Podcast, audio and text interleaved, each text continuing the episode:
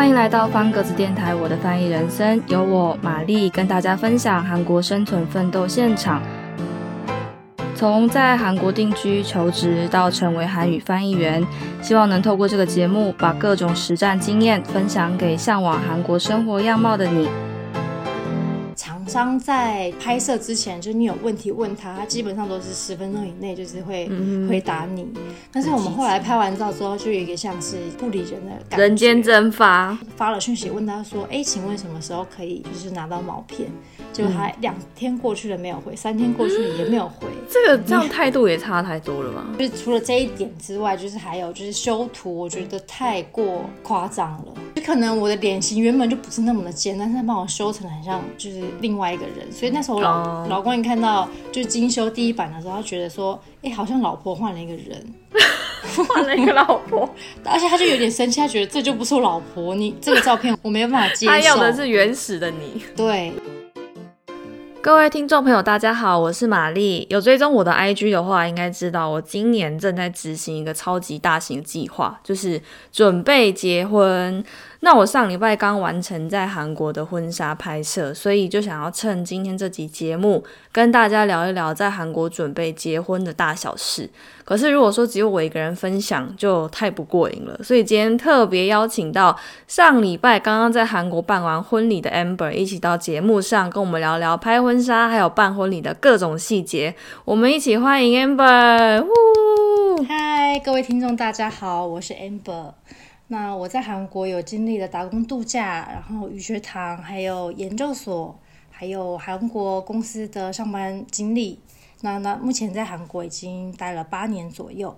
好了，其实我们今天这两集邀请 Amber 上节目，除了因为我们两个都是嫁给韩国人之外，还有另一个很重要的原因，就是因为我们两个的婚纱还有婚礼的形式刚好是有一点不太一样的。所以今天在第一集的节目里面，我把主题定在婚纱拍摄的分享。那 Amber 她是在济州岛完成户外的婚纱拍摄，我自己是选择进到摄影棚拍。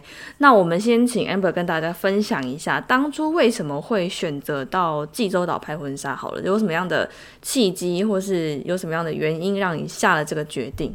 嗯，其实我觉得契机应该是说，我跟我老公都很喜欢，就是济州岛，就是我们很喜欢海，所以我们不是很想，就是我们比较想想要偏大自然，我们不想要待在就是室内，就是在摄影棚，会感觉比较没有生气，就是比较死的感觉。可是济州岛的话，就有山有海。就是可以有很多不同的背景，所以我们那时候才决定要去济州岛拍婚纱。可是你会不会担心，就是就是暴大暴风雨或者大大下大雨之类，就是天气不好？因为其实最一开始决定要去的契机，就一定是在那个 IG 上面看到了照片，所以那个时候选择的时候，只觉得天呐，济州岛的照片都好漂亮，没想太多。对，可是 选完了，就是选完了日期，就是在选日期的时候，其实非常烦恼，是因为我们要考虑到天气的因素。没错。然后，其实，在预定的话，因为现在是大家都不能出国嘛，所以大部分的人都会选择在韩国国内只是拍婚纱照。嗯所以，非常非常多的人都会去济州岛。那那个时候，我们就问了日期，发现最快要日期，就是你要好的日期，都是要提早六个月以前，就是半年以上的预约。所以，我那时候大概是。四月的时候预约，然后九月的日期已经全部，就是九月底到十月初的日期已经全部都满了。啊，四月约的时候暑假已经满了。哦，通常应该暑假它比较算是那个淡季，因为暑假太热了。因为济州岛的天气其实跟台湾很像，所以就是比较大家会避开最热的时候。对对对，因为那个时候真的没穿不住那个，应新郎应该会穿不住他们的那个外，就是外套，西装外套。嗯嗯嗯嗯，对，所以夏天基本上是比较少人去，但是九月底跟十月基本上是旺季，所以我那个时候四月底的时候预约已经没有日期了，所以最后真的就是也有考虑到说十月有可能会下雨或是台风，所以我们后来定了十一月初这样子。所以天气是好的，我看你的婚纱照，感觉天气还不错啊。就其实济州岛真的它。呃，不是只要不下雨，就是最重要还是要看有没有刮风。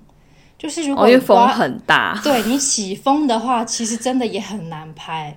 但我们虽然不是说天气大晴天，但是我们比较好的是是阴，虽然是阴天，但是完全没有下雨。对，没有下雨，然后完全没有起风是最重要的。因为下雨的话，真的就没戏唱了。就是你你要你人都在外面呢、济州岛，你说有一些摄影棚，有一些摄影的摄影师，他可能会有自己的棚，但是你去济州岛，你就是要拍户外，你还飞到那里拍棚内，就其实蛮好笑的。真的，但是呃，他们也会大部分其实很多摄影师他们都有自己一个小小的棚，那那个等于是他们的附加价值，因为很多人可能会觉得说啊，只有户外没有室内的，有点可惜点可惜。嗯嗯，对，嗯所以他们有有些也会准备是小小的摄影棚，像我们的厂商也有，但是真的是蛮小的，就是还蛮简，也不是说简陋，就是简单这样子。嗯，就是让让客人过过干瘾这样。对对对，那你当时在选厂商的时候，是有看到特定某一间就觉得说，哎、就是它了，还是说你有比较好几间，然后就是犹豫不决这样子？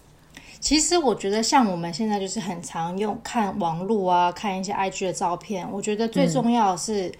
嗯，因为我们拍婚纱通常都是因为大家没有经验，所以我觉得最需要的是别人的介绍。那我当初会选择这个厂商，是因为我追踪的一个那个网红，韩国的网红，他是在这边拍了之后，对我看到他的照片分享，被他美到，真的很美。对他那个是有在黄昏时，就是黄昏的时候，就是拍的，在那种山坡上面拍的照片，就是超级美。然后看到他就是介绍了这个厂商，所以我后来就是也有去询价。但其实我不止咨询了这间厂商，我还有就是咨询别间这样子。那我觉得，嗯、比较最重要的让我决定这间厂商的原因，是因为他们是所有的毛片都是给都会给客人这样子。就是包含在价格里。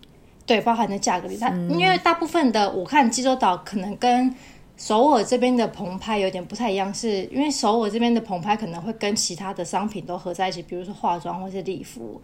但是济州岛的话，它就是单纯就是只看照片，所以它那个价格是就是有包含了所有毛片。那大部分有些可能会限制说哦，只给一千张毛片这样。那我们这边就我选的这个厂商，它是所有的毛片都有给我们这样子。嗯，那所以你选这间厂商，它也有包含，就是你刚刚讲的，像你的妆法啊，还有你的衣服，都是他们都是配套的吗？都是一起的？嗯，就是他们其实是摄影师跟礼服那边礼服店，他们是有合作的，所以就是哦你选择这个摄影师的话，你就只能配那间礼服店，选择他哦，固定的这样，你不能够说，哎、我有特定想要哪一间，这样不行。嗯，我目前他们今年因为后来就是我们拍完了之后，他们今年新的有改了，就是新的那种组合。那我记得之前的话好像是可以，你是可以分开订的，但是价格上就会比较没有优惠。哦，如果包套就会比较便宜，这样子。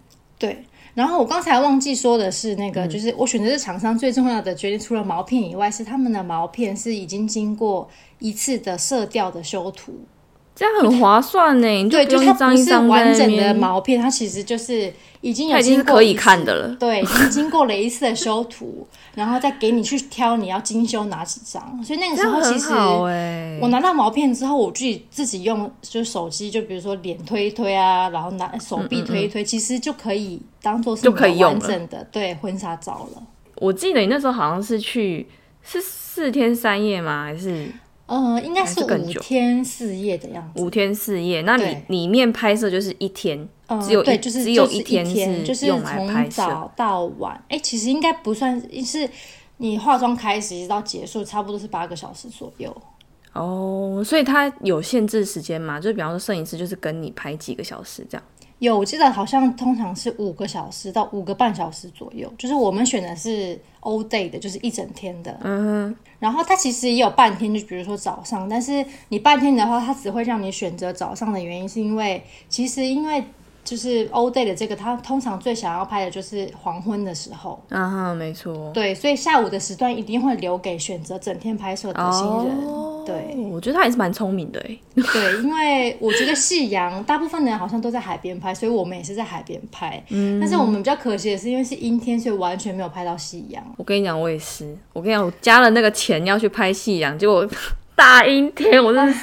天气是一个非常重要的。傻爆眼！那你在这五诶，应该说五天里面好了，包含说其中拍摄的这一天，有没有什么你觉得印象蛮深刻的事情，或是你觉得不太开心的事情，可以跟听众分享一下的？其实我觉得拍摄过程我们觉得都蛮顺利的，因为其实我们的拍摄日，因为我们是去五天嘛，但是我们没有把拍摄日摆在第一天，是因为第一天我们可能是下午才到，就是已经傍晚了，然后隔天是我们想要先去试婚纱，就是我想要哦，所以。是到那边才才挑就对了。对对对，因为他们是在当地的婚纱店，所以我们、哦就是我是故意安排了，就是拍照前一天，我想要先试穿，先挑我要穿哪一几件，就是因为我本身是有选择障碍的人，所以我没有办法在拍摄当天早上一定要选好。嗯嗯，就可能想要，就前一天先想一下我想要哪一件，所以我们是第二天选婚纱，然后第三天才是正式开拍这样子。嗯，对，然后在其实试婚纱的过程，我觉得工作人员都蛮 nice 的，就是就是他们都很贴心，然后也会照着你的需求去帮你挑婚纱。然后他们你在挑的过程，他也会跟你说哦，哪几件是不同的等级，可能需要加钱，或是什么。但是你也可以，如果你的就是我们的预算已经本来就想好的话，我们可以说、哦，我不要加钱的，那我要什么？他就帮你推基本款这样子。对对对，所以就其实我觉得要挑到喜欢的，我觉得还蛮容易的。那是主要是因为你身材好吧？不是不是不是，就是如果说就是塞不进去啊，或者是比方说穿起来不好看啊，那就蛮崩溃。但其实也还好，因为我觉得婚纱他们大部分都是尺寸还算蛮多的，而且款式也很多。嗯嗯嗯，对，所以基本上应该都是可以挑到就是喜欢的款式。但我觉得不管是在首尔这边，就是我婚礼后来试的礼服，就是礼服店，或是我在济州岛试嗯的，他们其实真的都是一样，都是有限制时间。就是基本上都是一个小时内以 以内，就是四十分钟到一个小时这样。嗯嗯，所以他通常给你试一套婚纱，可能就是十分钟，你十分钟就是要再换下一套这样子。真的是超赶，每次穿都觉得我都还没看完它长什么样子，他就叫我脱下来。而且通常很就是看完前面，后面都忘记看，真的，真的，因为只会照之前。面看我都忘不知道它后面到底长怎样，然后转一圈，然后说好脱下来，然后说 才穿几秒就结束了。但是我们这边是跟在棚拍是一样的，就是你试穿礼服的时候，它可以让你拍照，所以比较好的是你穿完之后你有照片可以看。就不会忘记它长怎样。对，而且我觉得照片然拍照根本就不可能记起来。对照片跟本就是眼睛肉眼看，我觉得感觉还是一样，真的不一样。还是有差，我觉得真的有我觉得尤尤其是拍摄用的，那真的那个要要照片拍起来好看，不然其实没有什么太大意义。真的，所以你对这一次去济州岛拍婚纱，整体你自己觉得是满意的吗？就如果说好有一颗星到五颗星好了，你觉得大概几颗星？我觉得应该四颗左右。四颗还蛮高的诶，就是综合整个就是价位啊、亲切度啊，跟后续的照片啊等等。后续照片就是成品出来，真的占了非常大的一部分。其实我们在拍摄结束，就一结束之后就觉得说，就我跟我老公同样的想法是啊，如果我今天再来一次的话，我们应该可以拍得更好。哦，啊，对。多马是这样，因为你就是第一次第一次拍了很多次都不知道，然后你拍完就说啊，刚刚那边应该要怎样怎样，然后这边应该要这样这样，应该会就是更好看。就是有这种这种想法，但其实，在拍摄过程的话，摄影师都是真的是非常 high tension，他是超级嗨的一个人，所以他是真的会逗你们笑，然后让你们有就是自然的表情。然后那个时候我还会想说啊，我这样子笑会不会就是太夸张？因为我们平常拍照不会露齿，不会露到牙龈的那一种，但是我们当下真的是笑到我自己觉得有露笑到不行，对，有有露牙龈那种感觉。可是其实后来照片出来之后，才发现那样子的笑是最自然的。自然的。对，嗯就是跟那个背景啊，然后那个气氛，就是都蛮符合的。所以你这样子拍完之后，先生他应该也是蛮喜欢的吧？因为你刚刚前面一开始就已经说你们都喜欢那种大自然的景，然后如果说照片拍出来又还不错的话，对，所以我们那时候就真的是非常非常就是幸好没有下雨。虽然说下雨也有就是济州岛下雨的氛围，就是因为我看照片，其实下雨的那种感觉也是不错。但是可以拍撑伞照啊，对，就是但是你就变成从头到尾只有撑伞照，对，每一张照片都在增删，对。所以就是我觉得天气还是最重要的。那其实满意度，我觉得照片的就是完成的那个照片是最占了最重要的一部分。但是我觉得厂商在就是我们拍摄之前，就是你有问题问他，他基本上都是十分钟以内就是会回答你。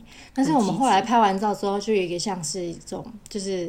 办完事，然后就不理人的感觉，人间蒸发。对，就是通常是你拍完照一个月之后，他才会给你毛片。可是我们一个月已经到了，然后他也没有传，所以我就发了讯息问他说：“哎，请问什么时候可以就是拿到毛片？”结果他两天过去了没有回，三天过去了也没有回。这个这样态度也差太多了吧？对，就是就是真的跟。拍照之前的感觉真的差太多，因为拍照前是十分钟以内，拍拍照后它是四天以内都没有好扯哦！就是你要再发一个简，就是再发一个讯息跟他说，哦，就是不好意思，可以看一下讯息嘛？那个时候他才会回你啊。我觉得像我们这种个性这么急的，遇到这种真的是会吐血，真的 就是找不到人的，我真的会气死哎！这个啊。然后除了除了这个厂商，就是除了这一点之外，就是还有就是修图，我觉得太过夸张了。修太多了吗？因为我说你，你说你是喜帖上那个照片那个版本是修太多的版本吗？我觉得那个其实是二，就已经是拿到精修之后，我叫他再修一次的的版本了。哦，就是你觉得修太多，请他修少一点这样子？对，就可能我的脸型原本就不是那么的尖，但是他帮我修成很像就是另外一个人，所以那时候老老公一看到就是精修第一版的时候，他觉得说，哎，好像老婆换了一个人。换了一个老婆，对他觉得，而且他就有点生气，他觉得这就不是我老婆，你这个照片我没办法，我没有办法接受。他要的是原始的你。对，所以后来就是跟在跟他，就是在跟摄影师，就是说，哦，我希望就是可以就是维修就好，不要那么夸张。嗯，所以他你你你那边是不能够选就是修片的强度吗？因为我那边好像可以选。对，就是在拍照之前，或是拍照刚结束，他也没有跟我们说希望修的怎么样，就是完全就是刚才忘记问。对，就是照摄影师的风格，所以他们有可能有就是自己的一套的一个编辑的程式，就比如说角度要修多少啊，什么什么的，就是它是一个就是有设定好的那种，就是还就是数值之类的，要是就是全部放下去这样修，就会变成每一张都是非常非常的脸超尖啊，然后很细，就是。腰很细啊，手臂很细那种，有点就是有点像芭比娃娃那种感觉。我觉得这样子就有有失你刚刚追求的那个自然的感觉，对，就是要要自然。对，所以我后来就是就是因为我觉得拐弯抹角的去说你想要怎么样的成品，我觉得摄影师不太可有可能听不懂，所以我就会说，啊，我的脸型原本就是这样，所以我希望就是在保留我原本的样貌之下，只要稍微细细的修就可以了。但是整体其实还是满意的啦，就是照片本身。对，就是二修，就是精修的第二版修完之后，我觉得就 OK 了。所以其实这样听下来，我觉得整体的过程还算蛮顺利的，然后拍起来的成品也还蛮喜欢的。因为其实我在找一些跟台湾婚纱有关的，我发现好像台湾蛮多准备结婚的新人，好像很喜欢去垦丁拍婚纱，就也是自然的景。然后也是好像听说很难约。那其实刚刚在开场的时候，我就已经有提到说，我自己跟 Amber 不太一样，我是选择进到摄影棚拍摄。那接下来就换我来跟大家分享一下我的婚纱拍摄过程好了。我先讲一下我选择进棚拍的原因好了，但是这边有一个很重要的前提，就是其实我原本也是要去济州岛拍婚纱，因为我跟我对，因为我跟我先生是在济州岛认识的，所以我们那时候就有想说。反正就是婚纱嘛，然后，然后我从很久以前我就已经有先找好一间想要拍的厂商，那时候大概才交往大概两三年吧，然后我就已经这么快先找好要，因为我就觉得很美啊，就看照片就觉得此生哪还有机会可以再到济州岛拍这种照片，就想要就是拍拍一组起来留念嘛。结果殊不知，等到我真的要开始准备。结婚的事情的时候，我发现那个摄影师好像就是暂停接案。我不知道他是休息还是怎么样，反正他就是没有任何接案的相关资讯。然后我传讯息给他，他也就是都没有回复，所以我就有点绝望，因为我真的是朝思暮想，就是想要请他拍。然后第二个因素是，我也是很怕天气不好的人，就是我我我我也很怕我钱花下去，然后就是天气不好，没有拍出想要的东西，那。到时候是要重拍吗？还是说要再进棚拍一次吗？那时候我就觉得其实真的去济州岛拍婚纱就是一种赌博的概念。我真的，因为你你不可能知道到时候天气怎么样，而且你像你刚刚讲，你要提前半年约，你又不是说哦看一下下礼拜天气怎么样，然后约下礼拜，你怎么可能知道半年是是是晴是雨？所以后来我就全方位的考量之后，我就想说，那不然就。进棚拍好，然后就在这个时候，我就刚好找到我，就是等于是我讲命定有点超过，但是就觉得看到那间的的一些概念照，就觉得天哪，我一定要到这间拍，所以我就把济州岛三个字完全就是抛在脑后，然后就完全 完全针对那间的风格去，就是去试穿婚纱，然后去找妆法啊什么之类的。所以，那你的这个厂商也是是另外预约的吗？还是它是包含在你的那个组合里面的？哦，我是因为韩国他们是。有包整个包套的感觉，就是你的摄影棚、你的妆法跟你的礼服，你是可以全部包在一起的。然后那个时候我就是有有问了蛮多间询价，但是基本上摄影棚不变，然后可能就是稍微调整一下礼服跟妆法，配合不同的厂商下来之后是什么价位，最后就决定我现在签约的这这三个组合。那就像我刚刚讲，其实我就是因为那个棚里面的那些景，然后才。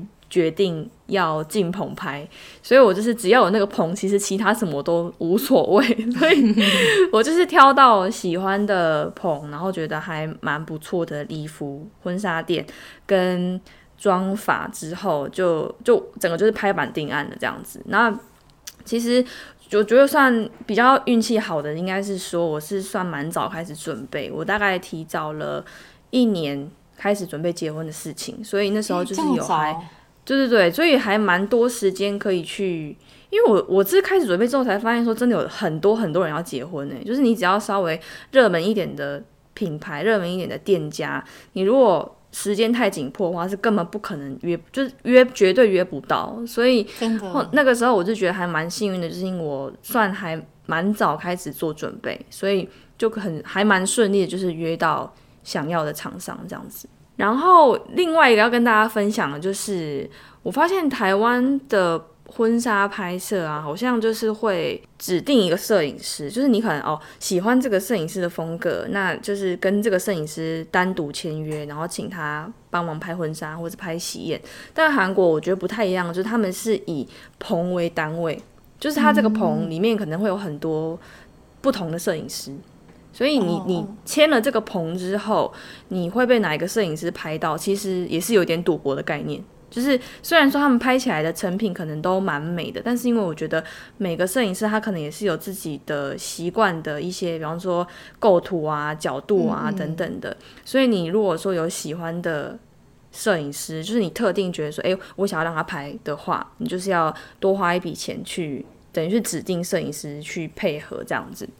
这是我觉得跟台湾比较不一样。然后另外一个就是，刚刚我有讲到，就是韩国这边是以摄影棚为单单位去签约。可是我觉得很好笑一件事情，就是那个时候我看到我那个拍摄摄影棚的照片，然后很喜欢之后，我就跟他们签约嘛。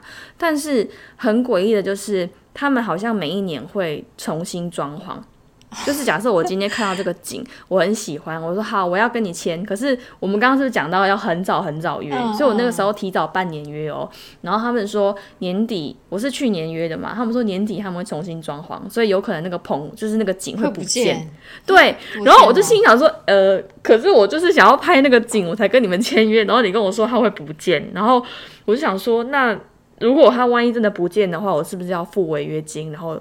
就是要要去别家拍吗，还是怎么样？但是所幸最后的结论是因为我喜欢的那个景，大部分的新娘都还蛮喜欢的，所以他们就说把它保留下来。哦，然后真对对对，然后就是多加了一些其他的景进去，也蛮美的，所以我觉得算还蛮喜欢的，就是至少想要拍的照片都有拍到，然后也就是应该是没有什么遗憾啦。我自己这样拍拍下来，觉得还还不错，这样子那你们这样子摄影棚是有拍，就是最后这样算下来是拍几个景吗？很多哎、因为它其实是隐藏在青潭洞的一个独立建筑，然后它从呃二楼到七楼都每一个 每一层楼它都有棚，对，所以你你们要拍的时候，你就是会要搭电梯上下楼上下楼，然后包含要拍那个夕阳景的时候是要走楼梯走到顶楼去拍，所以它就是一直哦在上上下下上上下下这样所。以它也有户外喽。对我当初选这边，就是因为它有一些是有点像半户外的景，嗯虽然不是真的人在外面，但是就是有点在阳台，他们就是搭一个景这样子，所以我觉得可以刚好弥补我没有在济州岛拍婚纱的一个小小的遗憾，所以就觉得也这样也不错。对，因为它主要就是有室内的景，那也有那种阳台户外的景，那就刚好就是 mix 起来，就是都有这样子。嗯，那我刚才忘记说，就是济州岛就是有关景的这个部分，他们其实也有就是限制，好像四个到五个景这样子。然后是你可以跟摄影师沟通，你想要去什么样的地方，或是你可以给他看照片。然后其实摄影师他们都有自己私藏的地方，像我们去拍的时候啊，我们去开车，大概开了十几二十分钟，而且是去到那种非常非常窄的那种树林里面，荒就是完全对荒郊野外没有人，可是它就是像那种电影里面会出现那种森林的那种，真的是森林的感觉，就是树木很高，然后它中间就是有一条路这样子的，就是可以在那边拍。然后就是我们那时候刚好是刚好进入春呃秋天的时候，所以就是旁边还有一棵，就真的只有一棵枫叶树，所以我们在那个地方就拍了，就是整个背景都是绿色的呃婚纱照以外，旁边刚好还有枫叶，所以就拍了一个红色的枫叶这样子，就是哦，是你那个对卡卡大头照的那一张对对对吗对对，前一张。就是很，就是这个真的是一个非常需要看时机的，就是因为听说我们拍完了之后，就是你再隔几天去，那个树全部都已经就是枫叶都掉了。掉光，这真的是很很幸运哎。对，就我觉得这种户外的，户外的就是又要看天气，然后你要的景可能又又不一定有，所以如果你想要保守起见的话，可能就是要挑看是要进棚还是怎么样。但如果你觉得诶可以试一下的话，那就是我觉得到济州岛就是拍个婚纱其实也不错。那我自己嗯对于、虽然说我现在还没有拿到毛片啦，就是刚拍完也没几天，那我们是约三个礼拜之后去挑要精修的照片。那因为现场就是有有拍一些侧拍的照，拍完觉得说，哎、还蛮喜欢的，就觉得各方面都还蛮满意的。虽然说那你们侧拍的照片嗯是、就是你先生帮你拍的，还是说你可以再找一个人去帮你侧拍？先生拍也有，我没有另外找人侧拍，我是另外找那个发型师，因为我们在化妆的地方，就是造型的那个地方，他们会先帮我们用大波浪。那因为你如果说你没有再另外请造型师的话，你就是大波浪一镜到底，就是一直大波浪，或是你请那个礼服的那个阿姨，她可以帮你做一些造型上的变化。只是因为阿姨她并不是专业的造型师，然后再加上我自己是有接发片，所以我就觉得诶有点危险，我怕阿姨弄不好，头发会变得很奇怪，所以我自己有另外请造型师在现场帮忙，那他就是会在旁边就是会帮忙拍照，所以你的这一部分是需要另外加钱的，这样子。对对，造型师是我自己另外请的，所以真的是喷了一堆钱，因为前面刚刚讲的礼服、跟摄影棚、跟妆发，其实就已经一笔钱了。然后现场帮忙的那个礼服阿姨，她也是有有钟点费，然后造型师有钟点费，然后指定摄影师也要加钱，然后买毛片也要加钱，反正就是什么都要钱。就是那所以你现在讲的这些项目是完全不包在那个就是组合里面，是全部都需要另外一项一项再加钱的。组合的话，就是纯粹拍摄、摄影棚拍摄加礼服租借加妆发，这三个是组纯粹的组合。然后另外加的钱是摄影师指定费，然后夕阳拍夕阳另外要加钱，夕阳时段要加钱。天哪！所以你还要就是因为太阳还要再多付一笔钱，这样子。我就是因为想要拍夕阳加了一笔钱，但是没有夕阳。哦，那那这这个部分怎么办？没有办法啊，因为那个也不是谁的错啊，这也不是棚的错，然后也不是，也不是，也不能怪任何人，所以我就连拍婚纱照都要这样赌运气，也觉得心好累哦。算了啦。我想说，反正至少我觉得其他有想要拍，因为我我也是自己有先准备一些截图，想说我想要拍这些这些这种感觉，然后就是截图下来给。给那个摄影师看，那他真的是都有帮我完成心愿，所以我就觉得好吧，那天气不好也不也不能够怪他。这个新娘好认真，我真的完全没有做这些准备。我就是有点是在做简报，就是 PowerPoint。我说啊，这个这个这件礼服我要拍这个这个这个，这件礼服我要拍这个这个这个。然后他就是照着我那个帮我走走走过一遍，然后回家我自己再 check 一次的时候，就发现哎，好像想要拍的都有拍到。因为哦，我们是从三点三点开始拍，然后通常我看别人的心得分享，就说大概会拍到八点左右结束，八点到八点半，所以其实蛮久的，拍大概五个五个多小时。结果我拍到九点多，哎，哎，那他这样没有另外收钱吗？他没有，他就是当天所有人除了那个礼服阿姨之外，大家都没有另外收钱。哎，那这样还不错，就等于是他免费帮你加时。因为我有我有标出来说，我想要拍的是，就是务必。拍非拍不可的照片是哪几张？然后他就是为了要帮我完成心愿，他就是留下来帮我把它拍完。所以其实到后面我已经有一点累了，就是觉得说，哎，可以了，够了，我想要下班了。但是他还是很就是很认真的继续帮我把我想要拍的拍完这样子。但是我觉得摄影师应该会比较喜欢这种新娘或是新人，就是有想要的，就是拍摄的角度啊，或是什么样的背景。嗯嗯嗯嗯，我觉得是，我真的觉得他们都还好，还蛮厉害。就是有时候你可能。在镜头前面，你可能会觉得有点尴尬啊什么的。那他就是连你的手势要怎么摆，那你角度要怎么，你的头的角度要怎么转，他都就是先教你，就是告诉你。然后你准备好之后，他就站到镜头前面帮你拍，所以你完全不会有任何就是不知所措的时间。他就跟你说：“哎，这边新娘的脚就是摆出来，然后你手放这样子，然后笑一下就可以了。”所以你就是就照他讲的做，然后就是每一个景都可以很快速的拍完。觉得大部分的新人应该都跟我们一样，都是应该不是，就是反正都是第一次，就是拍婚纱。因为我们不是 model 啊，我怎么可能知道说要怎样才自然？所以当然就是照着他讲。所以其实整个拍完，我是觉得说，虽然前面前置作业的准备真的很累，但是是值得的啦。就是会觉得说，好像。就像你刚刚讲的，如果有机会再拍一次的话，感觉可以表现更好，对，可以拍的更好。但是已经没有机会了，我已经不会，不会，基本上啊，不会再有第二次机会拍。没关系，我可以以后结婚周年的时候再去重拍也是可以，就是每年有不一样的感觉。对啊，对啊，结婚周年看要不要挑战一下济州岛？对啊，那所以你先生对就是这次拍照有他有什么样的看法吗？拍完我有问他，因为我就说当初我们不是本来一开始想说要去济州岛拍，那后来选择进棚拍，你会不会觉得很可惜？他说不会，因为他也是担心天气的那一种，他就因为他觉得说，哎，风如果风大雨大，然后又很辛苦，就又没有拍到想要拍的东西的话，就很可惜。然后他觉得。进棚拍就已经对他来说就已经有点体力快要透支了，他就没有办法想象在户外拍会有多累，所以其实他对于进棚这件事情好像还蛮可以接受的，所以算是一个圆满的收场吧，我觉得。因为像是其实去济州岛拍，你除了就是要天气以外，其实你还要看你的时间，因为你要搭飞机过去，你还要再搭飞机回来，所以你可能工作上需要。有一些要请假啊什么的。对，但其实我觉得济州岛可能没有说像棚内那么累，是因为因为我们其实是拍五个小时，但是嗯，你可能中间大概有三分之一的时间都是在移动，就是你要开车去下一个景点。对，那济州岛的话，就是最大的缺点应该是说，呃，你本身自己新人要会开车，嗯，对，所以他们是就是。自己我们跟摄影师的车这样，那如果你不会的话，就变成你还要再多请一个人来帮你开车这样子，就多一笔钱。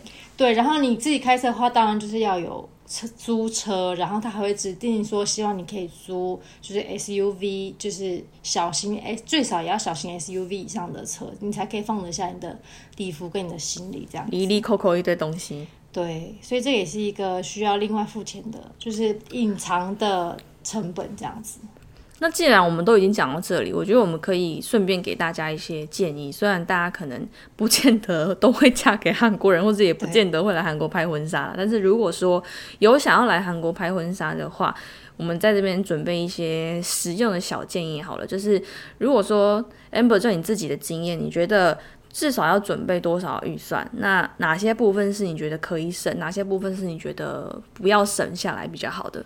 你说这个预算是只有婚纱的这一部分吗？对，拍婚纱这件事情，因为其实我比较的，就是价格比较其实没有很多间，但是以我自己就是咨询到的，大概济州岛的拍摄可能是哦，大概是两百万韩币左右。你说含住宿吗？还是说没没没不含住宿？光拍摄？对，是光拍摄。那这个拍摄里面是有包含的礼服，还有化妆。然后还有毛片啊、精修这样子等等，就是基本的。但是刚才也没有，就是没有提到的是说，就是其实礼服的话，应该是基本上是新娘是两件，然后呃新郎是一件。那你要有选择更高等级的礼服的话，变成你要加钱，或是你要再多选一件礼服的话，也是要加钱。预算这种东西其实就真的有点因人而异，就是看你比较比较在意什么部分。因为像我刚刚讲的。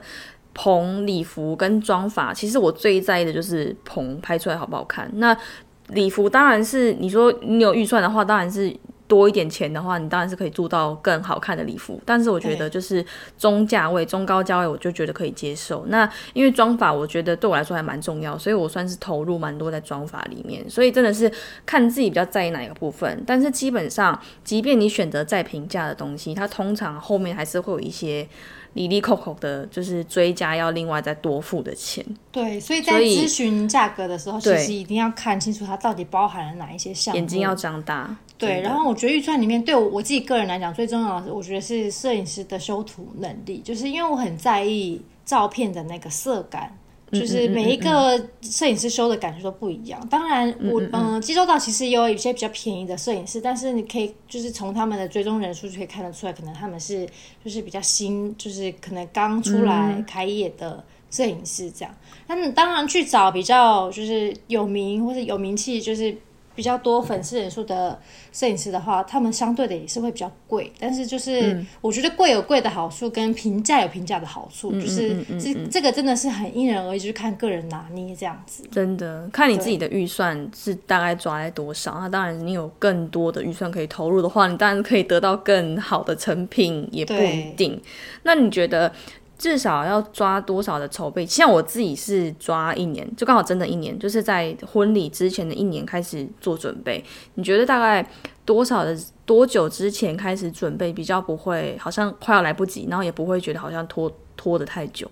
我觉得这个好像要看每一个时期，好像都不太一样。因为现在这两年都是因为疫情的关系，所以很多人都是在韩国结婚拍照这样子。那如果是像以目前的情况来讲的话，真的是要最少要抓六个月到一年，其实是就是最刚好的。我觉得没错，我也是写半年到一年。我觉得至少就是如果你想要找到真的是你自己喜欢的话，对，是像我的就是济州岛，它是。因为我想要的日期都没有了，所以真的最刚好、最快的就是半年，就是六个月这样子。对，那你自己觉得啊？我们现在我们两个都已经拍完婚纱了嘛？你觉得在拍婚纱之前最重要的，就是比方对新娘来说，好了，最重要的事情是什么？最重要，我觉得体态吧。你说身材吗？对，就身材不能够太胖。就是虽然是说，其实很大一部分是可以靠修图，但是你自己本身的底子跟修图的感觉还是会有不一样的。没错，对，毕竟大家看完照片之后，还是会看到本人，就是在结婚现场。看查家贼。对，所以就是我我自己个人觉得是就是体态吧。我自己是设定肤，就是皮肤的肤况，因为体态这件事情我已经就是交给上天了，就觉得 交给 交给修图。那我因为我是觉得，像我就还蛮 care 侧拍的照片这件事情，因为我要拿到照片其实要等很久，所以我会想要赶快看到侧拍的照片。可是因为侧拍的话，它其实还蛮赤裸的嘛，所以如果说你的皮肤不好，其实就是很容易被就是。很赤裸，就呈现在那个照片里面，所以我在拍摄之前就是很认真的保养皮肤，让它维持在一个尽可能维持在一个最好的状态。所以就是大家可以稍微思考一下，说，哎，哪一天当我要拍婚纱的话，我是要努力减肥呢，还是努力睡好觉、多喝水、保养好肌肤呢？还是等等，你有特别想要注意的事情？所以这觉得就准备婚礼跟拍婚纱这两件事情，真的是这是 case by case，就是每个人的标准都不一样。所以如果你觉得你特别注意什么东西的话，你平常就是要特别关注那个东西，然后去想要怎么准备，才不会。到后来有后悔这样子，没错。好啦，今天这集很开心可以邀请到 Amber 跟我们聊这么多的内容。我印象中，在今天这集播出不久之后，你就要到美国去度蜜月了。对，现在应该是剩下三天，剩下三天。对，然后再播出的话，就是隔天播出之后的隔天，你就要去美国了。所以在这边也祝 Amber 新婚愉快。那最后也请 Amber 在最后跟听众分享一下今天的感想。其实我觉得三十分钟完全不够讲完，就是所有的细节，因为我们真的是卡掉很多内容。对，因为结婚其实真的太多里里扣扣的东西是没有办法，就是在浓缩在三十分钟之内完全都讲完的。就是希望下次还有机会才给，就是可以再跟各位听众分享，就是一些有关韩国就是结婚的大小事这样子。好，那想要看 Amber 有关美国蜜月的分享，也可以追踪他的 IG。那如果想要知道更多在韩国办婚礼的大小事，也可以上方格子搜寻我的专题《我的韩国人生》，是韩国的人生的那个人生。好，那下礼拜我们会延续今天的主题，我们会以婚礼为主题跟大家来做一个分享。那就请大家期待一下，那下周见喽，拜拜，拜拜。本集节目是由方格子我的翻译人生共同制作。如你喜欢我的节目，欢迎追踪、订阅、分享给你的亲友。想知道更多关于翻译工作与韩国生活，欢迎上方格子网站搜寻我正在连载的专题《我的翻译人生》。这里的人生是韩国补品的人生，描写在韩国生活的在地观察记录。欢迎大家多多关注。